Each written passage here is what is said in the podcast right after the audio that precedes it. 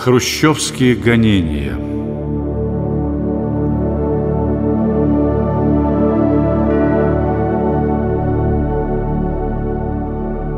После Великой Отечественной войны положение церкви в государстве и обществе начало стабилизироваться.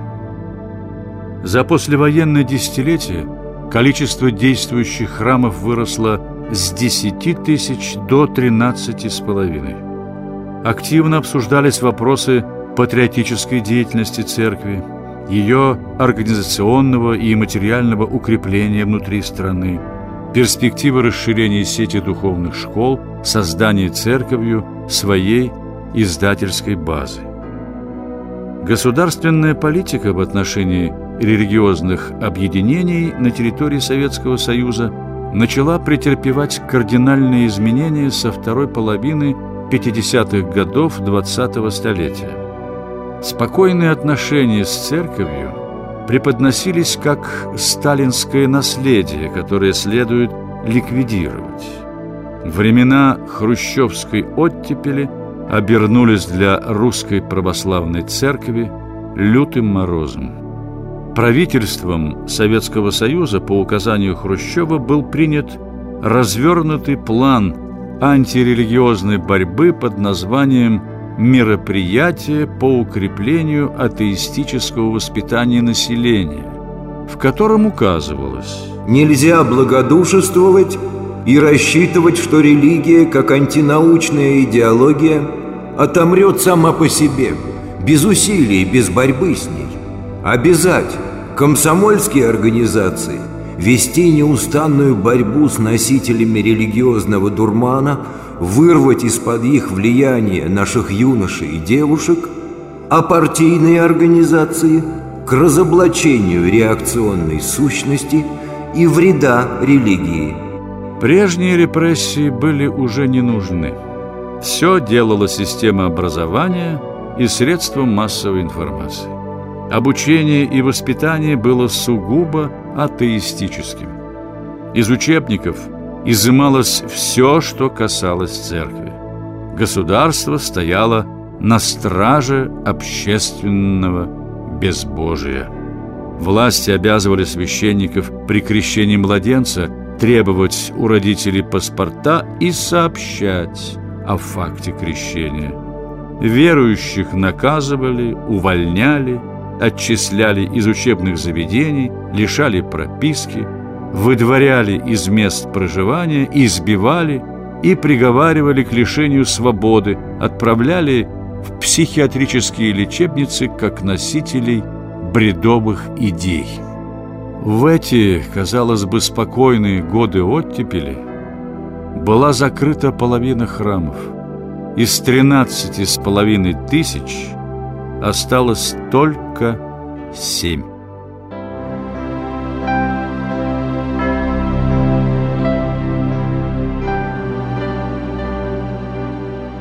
Идеологи церковной реформы отчетливо представляли себе, что перестройка церковного управления может оказаться делом сложным и деликатным.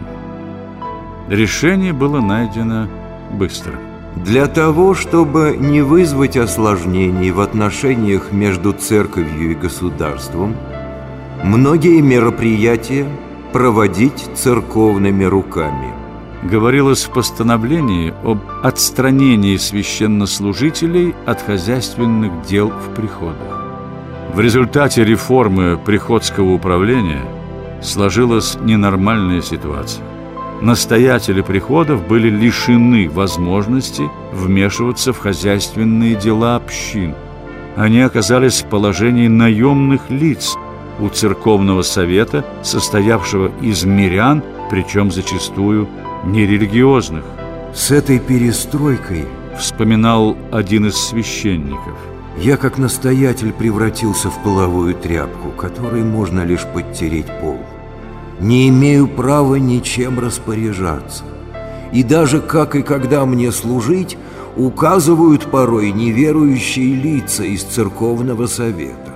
А один из архиереев писал в своем отчете в патриархию. Духовенство оказалось в подчинении у старост, которые нередко творили полный произвол. Старосты возомнили себя князьками церкви. Без их согласия священник или епископ не мог принять на работу или уволить даже уборщицу в храме. На собрание же, избиравшее церковный совет, духовенство не допускалось. Решать, какой быть церковной общине, мог атеист, а священник не имел на это права.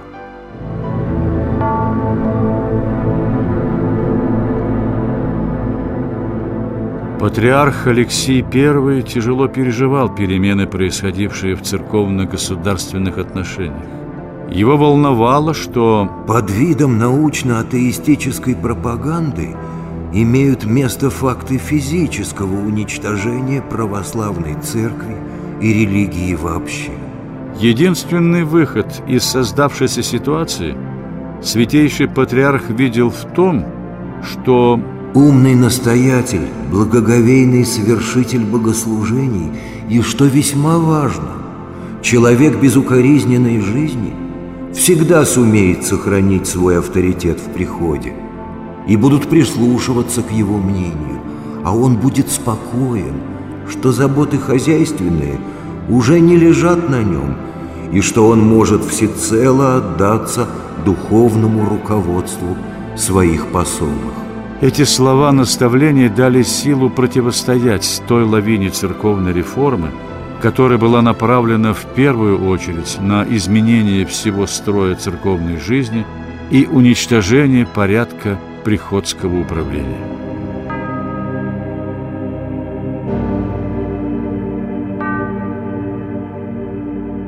В феврале 1960 года патриарх Алексий I смело выступил на конференции, посвященной разоружению. В своем выступлении он говорил об исторических заслугах православной церкви и о том, что она сегодня несправедливо испытывает нападки и порицания. Это выступление было воспринято руководством страны как нелояльное и вызывающее. Ограждая патриарха от гонений, авторство доклада взял на себя митрополит Крутицкий и Коломенский Николай Ярушевич. Правительство потребовало снять митрополита Николая со всех должностей, а еще через год он скончался в больнице при невыясненных обстоятельствах. В то же время в одном из столичных храмов произошло нападение на патриарха. Нападавший впоследствии был официально признан невменяемым.